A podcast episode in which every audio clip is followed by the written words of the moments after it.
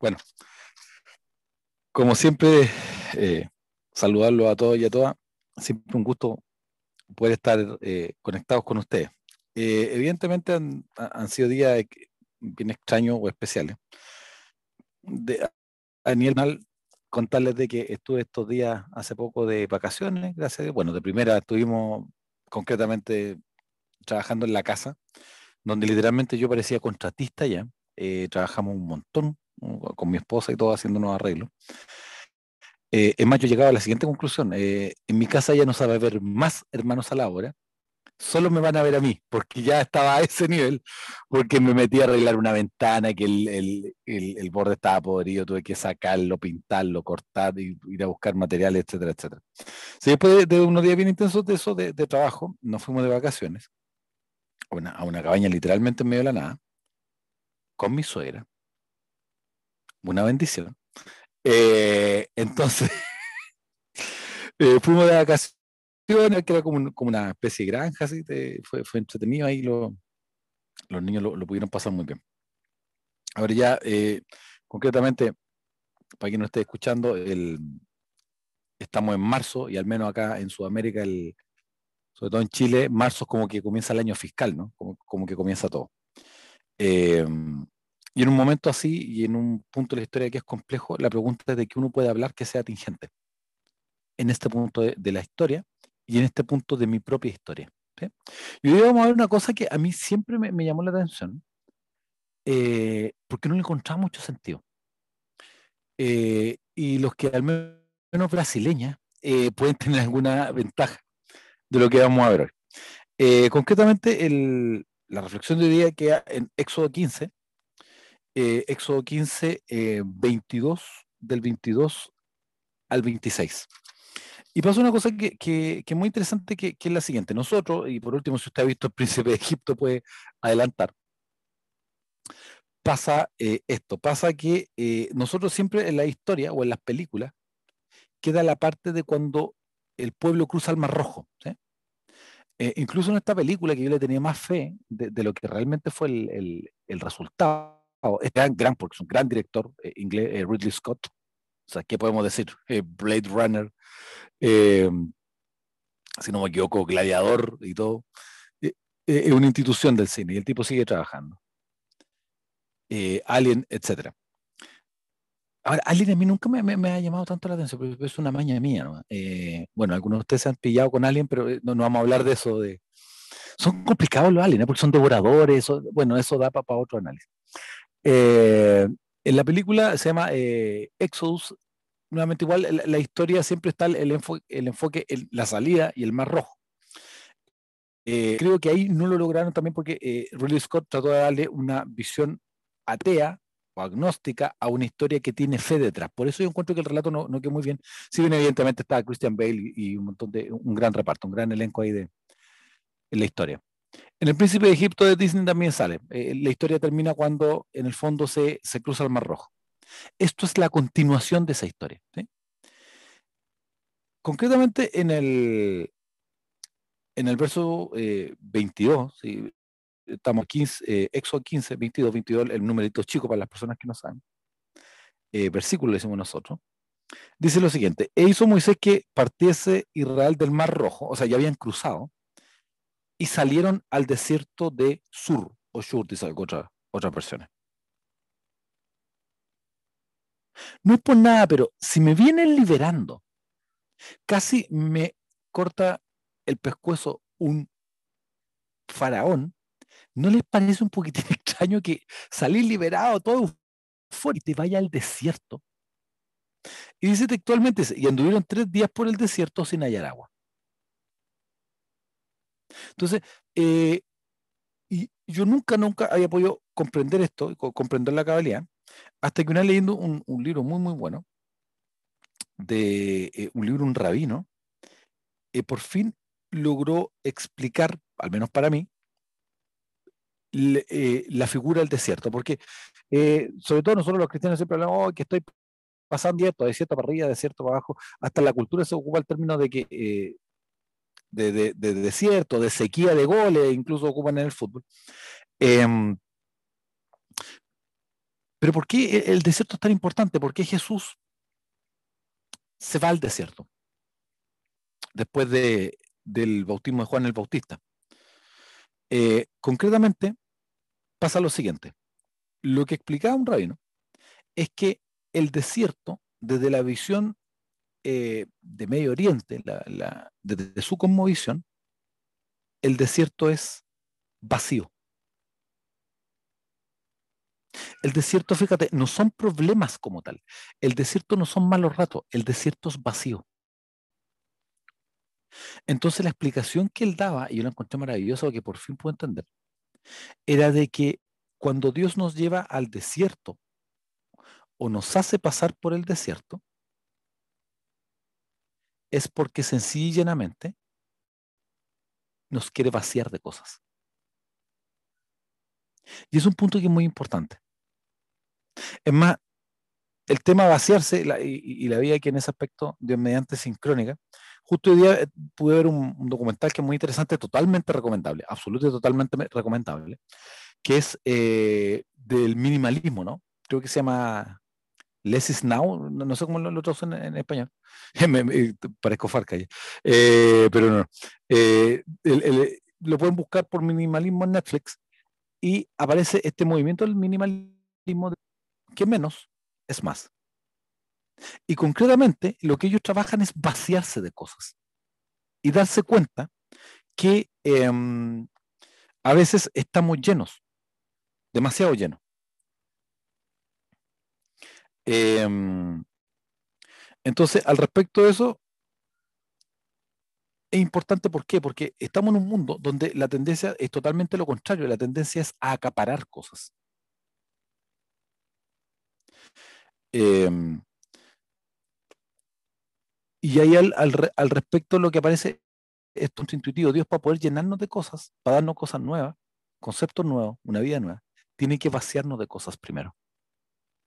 Entonces el desierto no es para matarnos. La idea nunca fue matar al, al pueblo Israel en el desierto.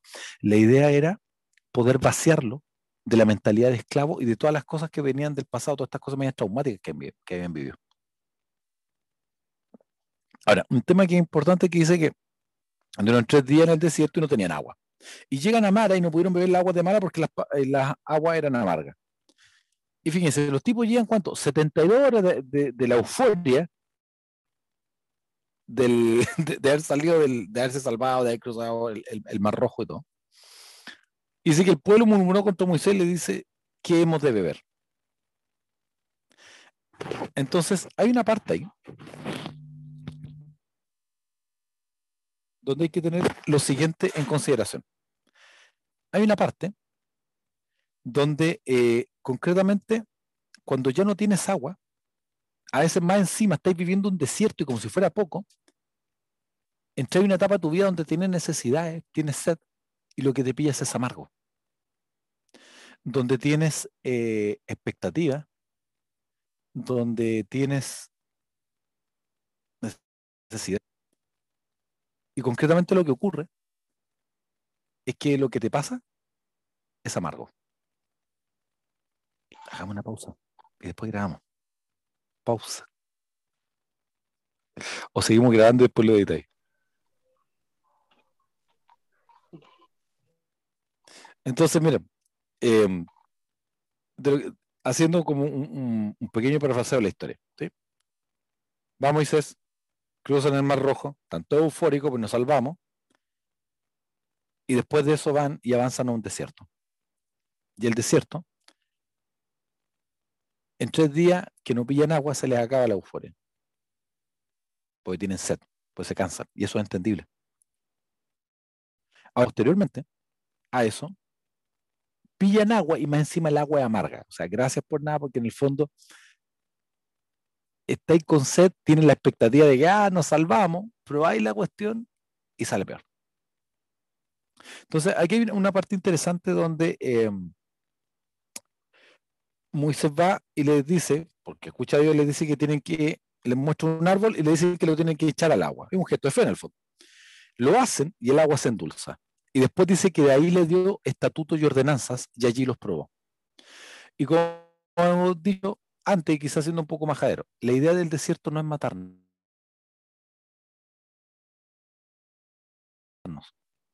Esto primero, para poder recibir los estatutos después. Y a veces cíclicamente en nuestra vida, en algunas áreas de nuestra vida, vamos a vivir desierto, vamos a vivir momentos que son complicados. Y esos momentos hay que vivirlo, idealmente con coraje y ponerle empeño. Siempre decimos nosotros los cristianos tener fe, pero aparte de eso también hay un tema de saber que este punto me va a ayudar a vaciarme de cosas, a dejar cosas, para quedar más liviano y con menos carga. Eh, en el versículo 26 aparece una cosa que es interesante y que se asocia con, la historia. Dice, si oyere atentamente la voz de, Jehová tu Dios y hiciere lo recto delante de sus ojos, siguiere los mandamientos, los guardara, ninguna enfermedad de las que envía a los egipcios te la enviaré a ti, porque yo soy Jehová tu sanador. Para los que se nos suman ahora, eh, en Éxodo 15, del 22 al 26. Es interesante porque la palabra sanador o Dios sanador aparece solamente una vez antes en Génesis. Y aquí vuelve a aparecer esta figura. Concretamente, eh, no hay que olvidar que en el contexto de ellos, los dioses tenían especialidades. Los dioses no sabían de todo. Podría haber incluso la opción de que hubiera un dios que fuera analfabeto y no sería nada terrible. Porque no todo el mundo mundo Entonces, aquí aparece un Dios eh, que, habla. Más adelante les va a dar los mandamientos, por lo tanto es un Dios que sabe escribir. Y es un Dios que se le habla y responde, por lo tanto es un Dios que escucha. Y de todas esas características aparece ahora que Dios se revela y el término en hebreo Rafa, que es sanador. Y Rafa es curar, sanar, reparar, enmendar, restaurar la salud. Incluso el término médico en hebreo deriva ahí. Y eh, concretamente aquí está hablando de enfermedades físicas. ¿sí? Y em, la escritura afirma de manera textual que yo soy Jehová tu sanador. Es una de las cosas donde, es una de las maneras donde Dios se revela.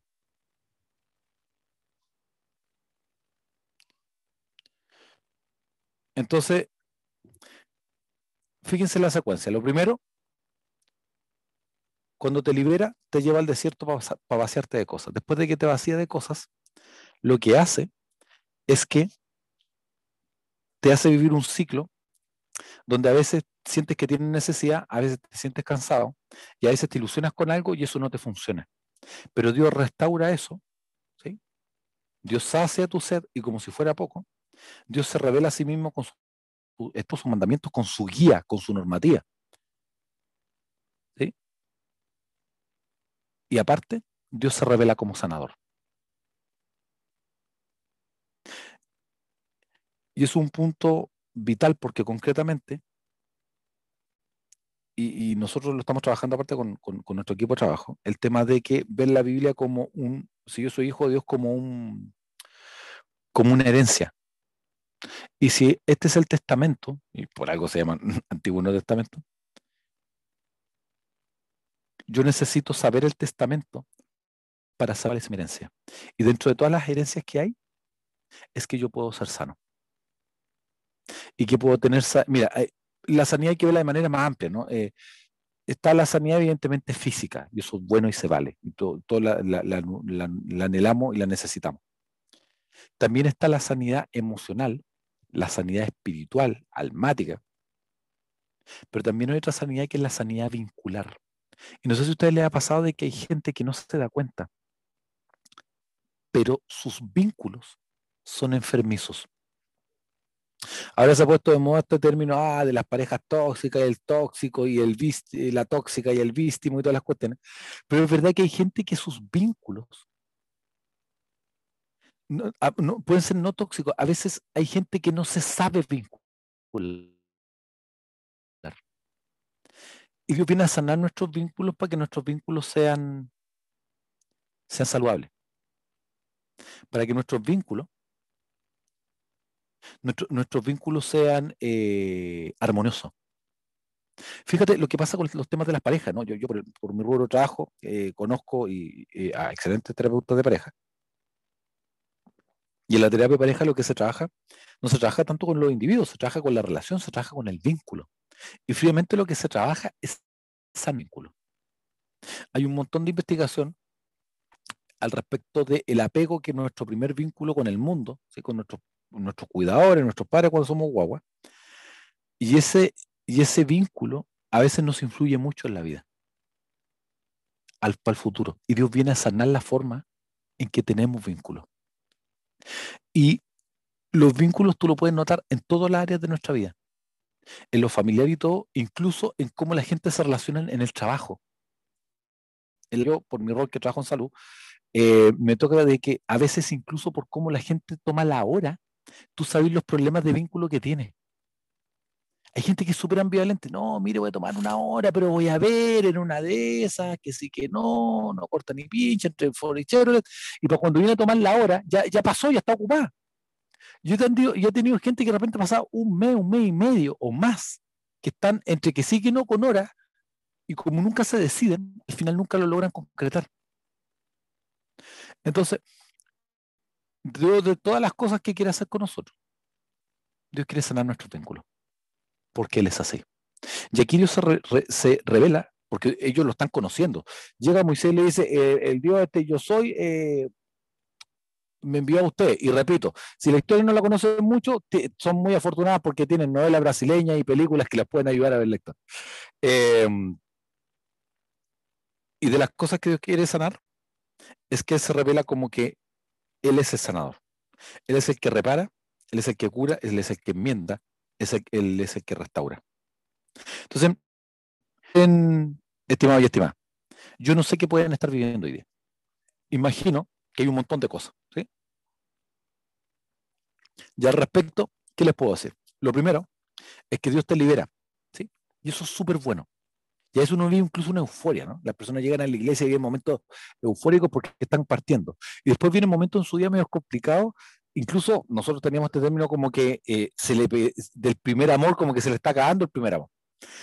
Y concretamente ahí lo que ocurre es de que Dios nos libera, pero vivimos desiertos. Desierto, le repito, y te repito, estimado y estimada que me estás escuchando, no es para matarnos.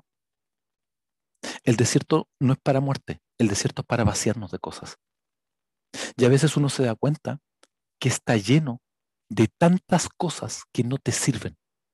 Que hay gente que es cachurera a nivel de objeto y hay gente que es cachurera a nivel de emociones y de recuerdos. Y vive con puro recuerdo negativo y vive con puro resentimiento. Y como le había comentado antes, no me están pagando nada, esto no es un anuncio, pero véanlo. El documental Minimalismo en Netflix. Eh, salen, eh, y me llamó mucho eh, salen dos personas que son como grandes líderes cristianos, uno es Dave Ramsey que, habla de finanzas personales y sale también Erwin McManus que es pastor de la iglesia Mosaic en California y salen dentro del documental y concretamente hablan del tema de que hablando de, de, vaciarnos de cosas y, haciendo alerta spoiler uno de los dos eh, presentadores cuenta de que en el afán de seguir esta doctrina o esta filosofía del minimalismo, lo que hizo fue que hizo una falsa cambiada de casa, empacó todas sus cosas y las puso en caja. Y siguió viviendo y trabajando los días posteriores. Y se dio cuenta que el 80% de sus cosas no las ocupaba. También sale una, una, estadística interesante donde dice que una, un, hogar promedio en general tiene 300.000 ítems. ¿Eh? 300 mil cachureos. Y, este, y esta paradoja de que la, de la gente, también a, todos nos, puede haber pasado, eh, tenemos un espacio, nos llenamos de cosas, buscamos un espacio más grande y que se vuelva a llenar de cosas. Entonces pues, necesitamos un espacio más grande para volver a llenar los cachureos. Y lo que ellos plantean que es contracultural, en el fondo, es deshacernos de cosas. Eso. Y también aquí la propuesta, chiquillo, es esa, es soltar. Lo primero Dios nos libera y después nos lleva al desierto para vaciarnos de cosas. El desierto puede ser majadero, no es para matarnos. Después de eso, cuando nos viene la sed en el desierto, cuando nos sentimos mal, a veces nos ilusionamos pensando que esto me va a salvar, que ahora sí que sí, que esto ya se acabó, que fue solo una mala racha. Y uno va y se manda un trago amargo y no es lo que esperábamos. Sentíamos que las cosas estaban malas y que quizás se pusieron peor. Y ese, en eso se interviene y endulza nuestra vida y nos trae sanidad. Y, y parte de su sanidad es traer sus preceptos, es traer su orden, es traer su, su, su cosmovisión, su estilo de vida. Y sé que suena súper fome hablar de normativas, manuales, es una lata, ¿sí? Pero seamos súper honestos, el tema de la pandemia que nos enseñó, que no teníamos normativa, no teníamos un guion, no teníamos un manual de cómo hacer las cosas. En un montón de trabajo de nosotros, eh, si hubiera habido una guerra, habría sido más fácil que una pandemia. En una guerra teníamos eh, guiones, teníamos, teníamos instrucciones, pero para esto no. Entonces, agradeciéndote y agradeciéndole a todos como siempre su tiempo, les, quiero decir lo siguiente. El verso 26 lo voy a volver, dice que si usted, si nosotros oímos la voz de Dios, ¿sí? hacemos lo recto y, escuchamos sus mandamientos, ¿sí? sus estatutos, ninguna de las enfermedades que envió a los egipcios se las enviaré a ustedes, porque yo soy Dios, su sanador. Es posterior del desierto que Dios se revela sanador. Es en el desierto donde Él se revela, de esta manera. Y yo les deseo de que, como hizo otro verso la Biblia, dice que, que desea lo mejor el, apóstol, el escritor, le dice que, amado, dice que yo sé que seas prosperado, ¿sí? Y que tengas salud, le dice, así como prospera tu alma. Que nuestro espíritu, nuestra alma, pueda prosperar aún en medio de estos tiempos tan difíciles. Porque Él dice que yo soy tu sanador. Y yo creo eso. Que Dios los bendiga.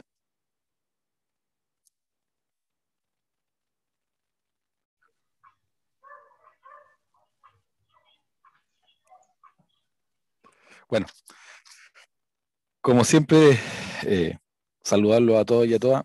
Siempre un gusto poder estar eh, conectados con ustedes.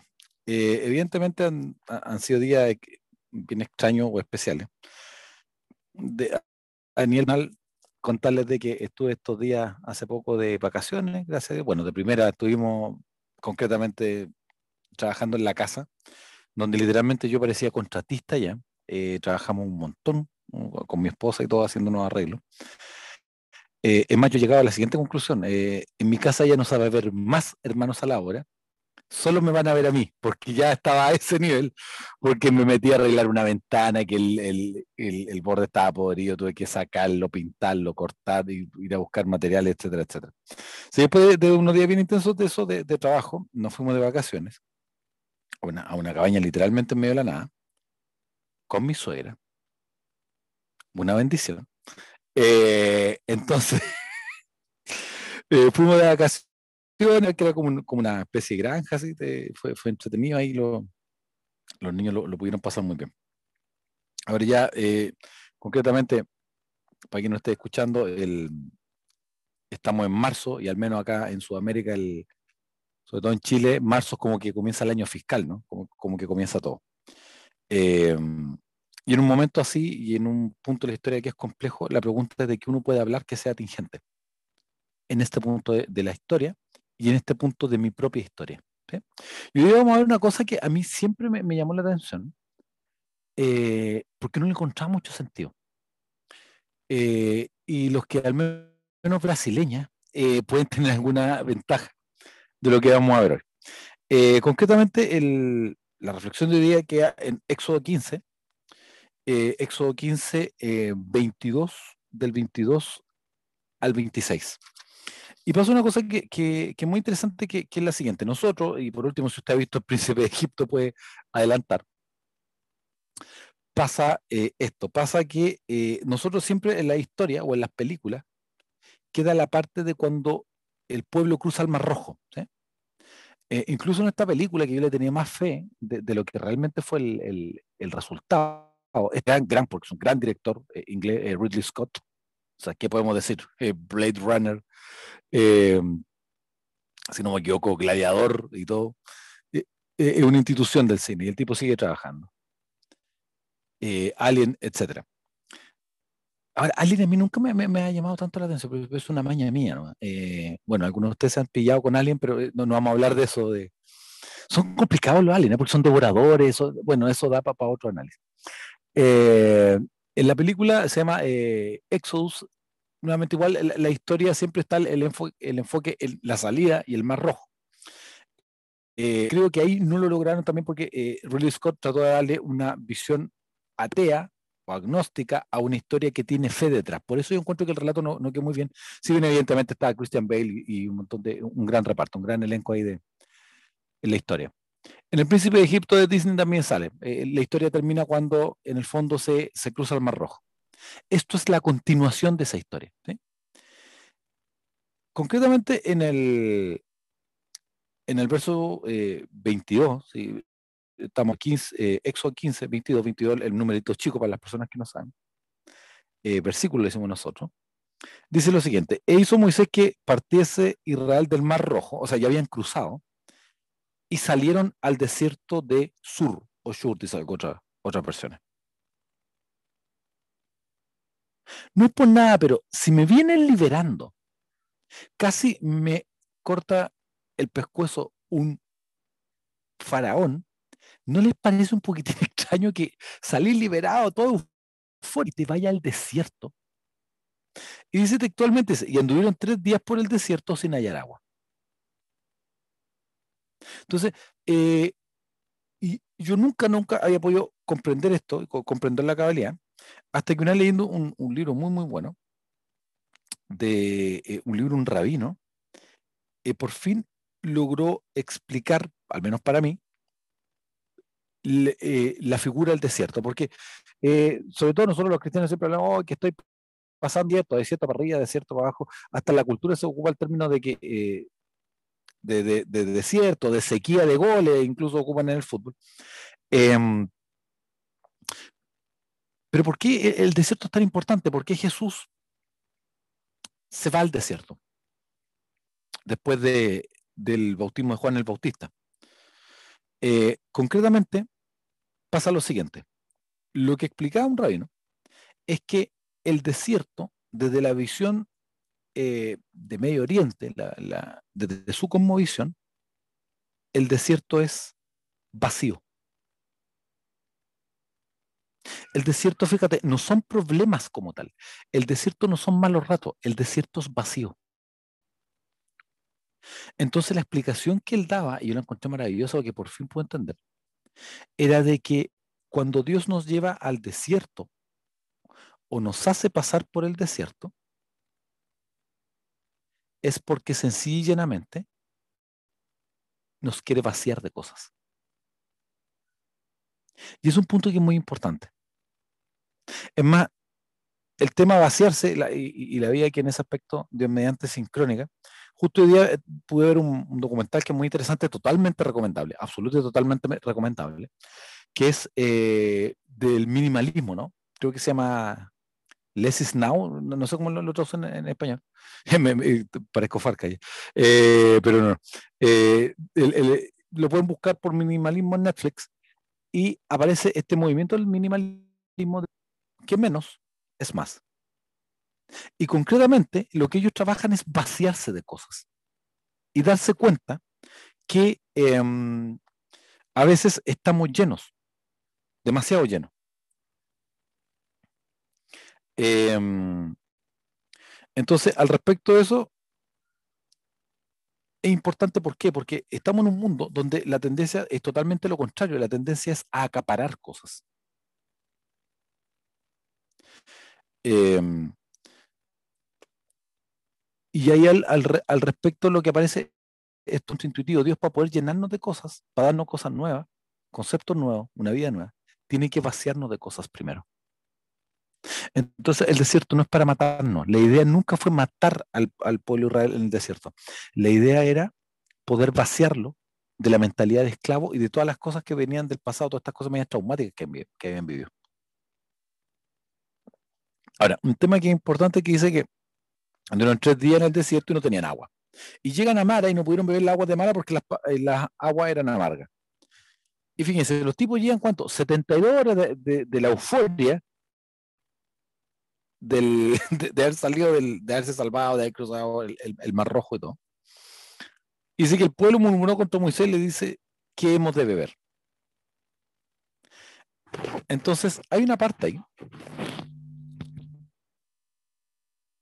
donde hay que tener lo siguiente en consideración. Hay una parte donde eh, concretamente cuando ya no tienes agua, a veces más encima estáis viviendo un desierto y como si fuera poco, entras en una etapa de tu vida donde tienes necesidades, tienes sed y lo que te pillas es amargo. Donde tienes eh, expectativa, donde tienes necesidad. Y concretamente lo que ocurre es que lo que te pasa es amargo. Hagamos una pausa y después grabamos. Pausa. O seguimos grabando y después lo editáis. Entonces, miren, em, haciendo como un, pequeño parafraseo de la historia. ¿sí? Va Moisés, cruzan el Mar Rojo, tanto eufórico, pues nos salvamos, y después de eso van y avanzan a un desierto. Y el desierto, en tres días que no pillan agua, se les acaba la euforia. Porque tienen sed, pues se cansan, y eso es entendible. posteriormente a eso, pillan agua y más encima el agua es amarga. O sea, gracias por nada, porque en el fondo estáis con sed, tienen la expectativa de que, ah, nos salvamos, probáis la cuestión y sale peor. Entonces, aquí hay una parte interesante donde eh, Moisés va y les dice, porque escucha a Dios, les dice que tienen que, les muestra un árbol y le dice que lo tienen que echar al agua. Es un gesto de fe en el fondo. Lo hacen y el agua se endulza. Y después dice que de ahí le dio estatutos y ordenanzas y allí los probó. Y como hemos dicho antes, quizás siendo un poco majadero, la idea del desierto no es matarnos.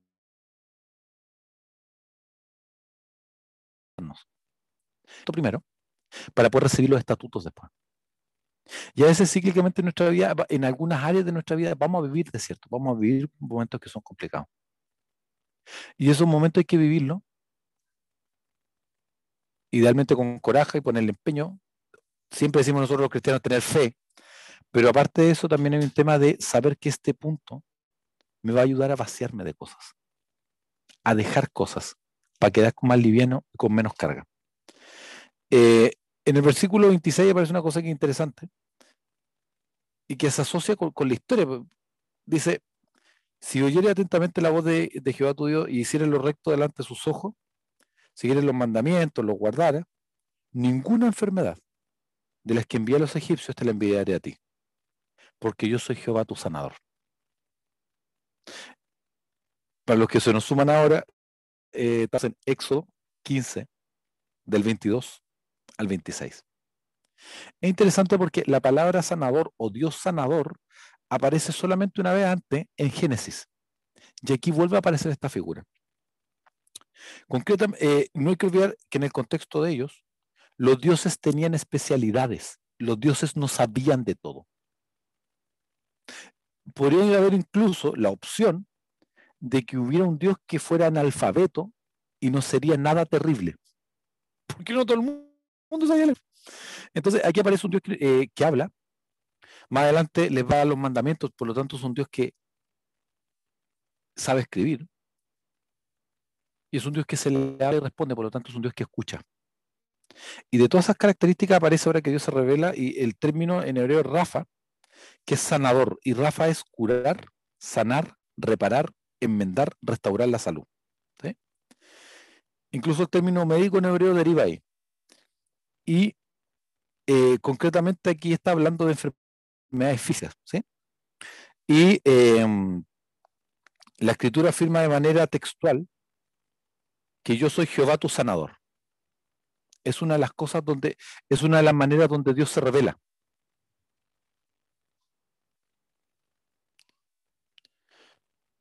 Entonces, fíjense la secuencia. Lo primero, cuando te libera, te lleva al desierto para vaciarte de cosas. Después de que te vacía de cosas, lo que hace es que te hace vivir un ciclo donde a veces sientes que tienes necesidad, a veces te sientes cansado y a veces te ilusionas con algo y eso no te funciona. Pero Dios restaura eso, ¿sí? Dios sacia tu sed y como si fuera poco, Dios se revela a sí mismo con estos mandamientos, con su guía, con su normativa. Y aparte, Dios se revela como sanador. Y es un punto vital porque concretamente,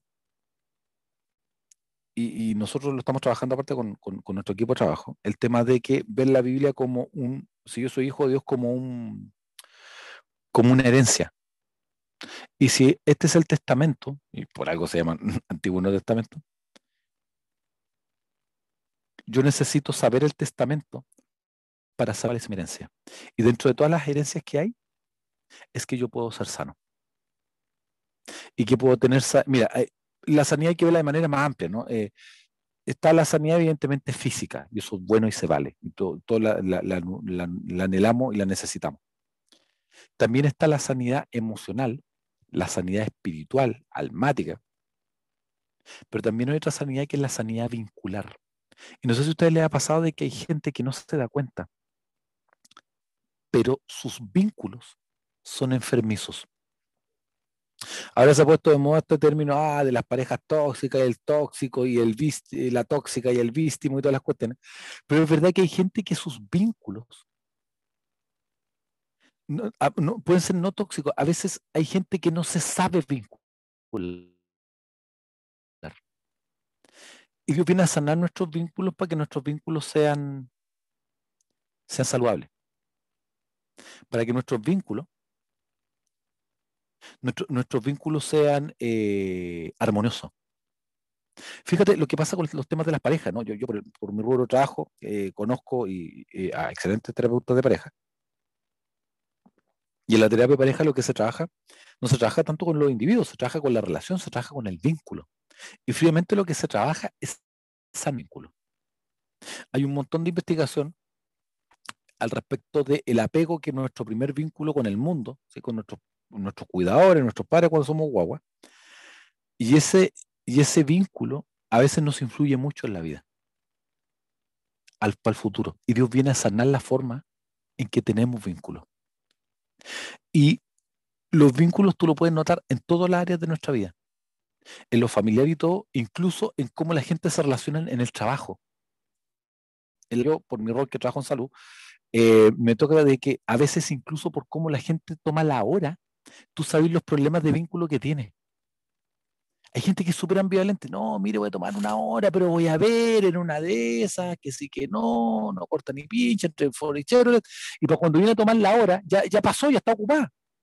Yo he, tenido, he tenido gente que de repente ha pasado un mes, un mes y medio o más, que están entre que sí que no con horas, y como nunca se deciden, al final nunca lo logran concretar. Entonces, Dios de todas las cosas que quiere hacer con nosotros, Dios quiere sanar nuestros vínculos, porque Él es así. Y aquí Dios se, revela, porque ellos lo están conociendo.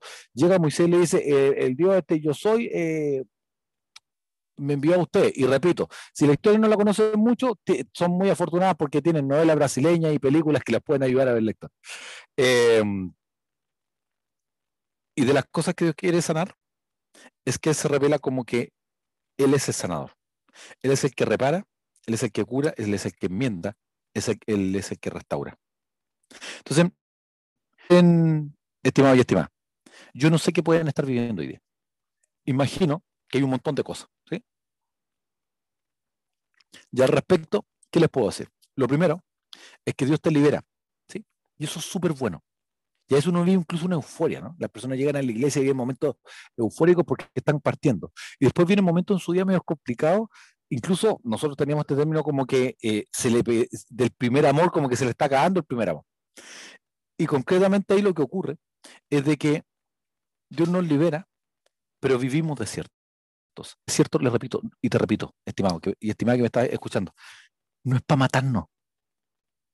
El desierto no es para muerte, el desierto es para vaciarnos de cosas. Y a veces uno se da cuenta que está lleno de tantas cosas que no te sirven. Que hay gente que es cachurera a nivel de objeto y hay gente que es cachurera a nivel de emociones y de recuerdos. Y vive con puro recuerdo negativo y vive con puro resentimiento. Y como le había comentado antes, no me están pagando nada, esto no es un anuncio, pero véanlo, el documental Minimalismo en Netflix, eh, salen, eh, y me llamó mucho porque eh, salen dos personas que son como grandes líderes cristianos. Uno es Dave Ramsey, que, que habla de finanzas personales, y sale también Erwin McManus, que es pastor de la iglesia Mosaic en California. Y salen dentro del documental. Y concretamente hablan del tema de que, eh, hablando de, de, de, vaciarnos de cosas, y, haciendo alerta spoiler, uno de los dos eh, presentadores cuenta de que en el afán de seguir esta doctrina o esta filosofía del minimalismo, lo que hizo fue que hizo una falsa cambiada de casa, empacó todas sus cosas y las puso en caja. Y siguió viviendo y trabajando los días posteriores. Y se dio cuenta que el 80% de sus cosas no las ocupaba. También sale una, una, una estadística interesante donde dice que una, un, un hogar promedio en general tiene 300.000 ítems. ¿Eh? 300 mil cachureos. Y, este, y esta paradoja de que la, de la gente, también a, uno, a todos nos, puede haber pasado, eh, tenemos un espacio, nos llenamos de cosas, buscamos un espacio más grande y que se vuelve a llenar de cosas. Entonces pues, necesitamos un espacio más grande para volver a llenar los cachureos. Y lo que ellos plantean que es contracultural, en el fondo, es deshacernos de cosas. Eso. Y también aquí la propuesta, chiquillo, es esa, es soltar.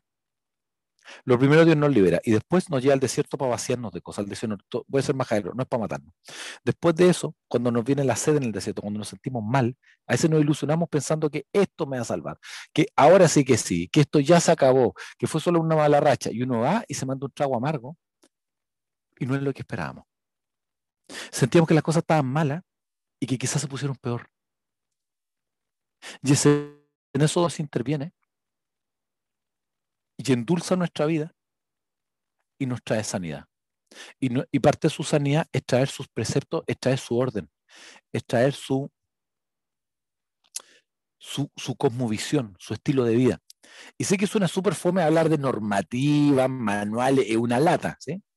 Pero seamos súper honestos, el tema de la pandemia que nos enseñó, que no teníamos normativa, no teníamos un guion, no teníamos un manual de cómo hacer las cosas. En un montón de trabajo de nosotros eh, si hubiera habido una guerra, habría sido más fácil que una pandemia. Y por una guerra teníamos eh, guiones, teníamos, teníamos instrucciones, pero para esto no. Entonces, agradeciéndote y agradeciéndole a todos como siempre su tiempo, les, les quiero decir lo siguiente. El verso 26 lo voy a volver, dice que si usted, si nosotros oímos la voz de Dios, ¿sí? hacemos lo recto y, escuchamos sus mandamientos, ¿sí? sus estatutos, ninguna de las enfermedades que envió a los egipcios se las enviaré a ustedes, porque yo soy Dios, su sanador. Es posterior del desierto que Dios se revela sanador. Es en el desierto donde Él se revela, de esta manera. Y yo les deseo de que, como hizo otro verso la Biblia, dice que, que le, le, le desea lo mejor el, apóstol, el escritor, le dice que, amado, dice que yo sé que seas prosperado, ¿sí? Y que tengas salud, le dice, así como prospera tu alma. Que nuestro espíritu, nuestra alma, pueda prosperar aún en medio de estos tiempos tan difíciles. Porque Él dice que yo soy tu sanador. Y yo creo eso. Que Dios los bendiga.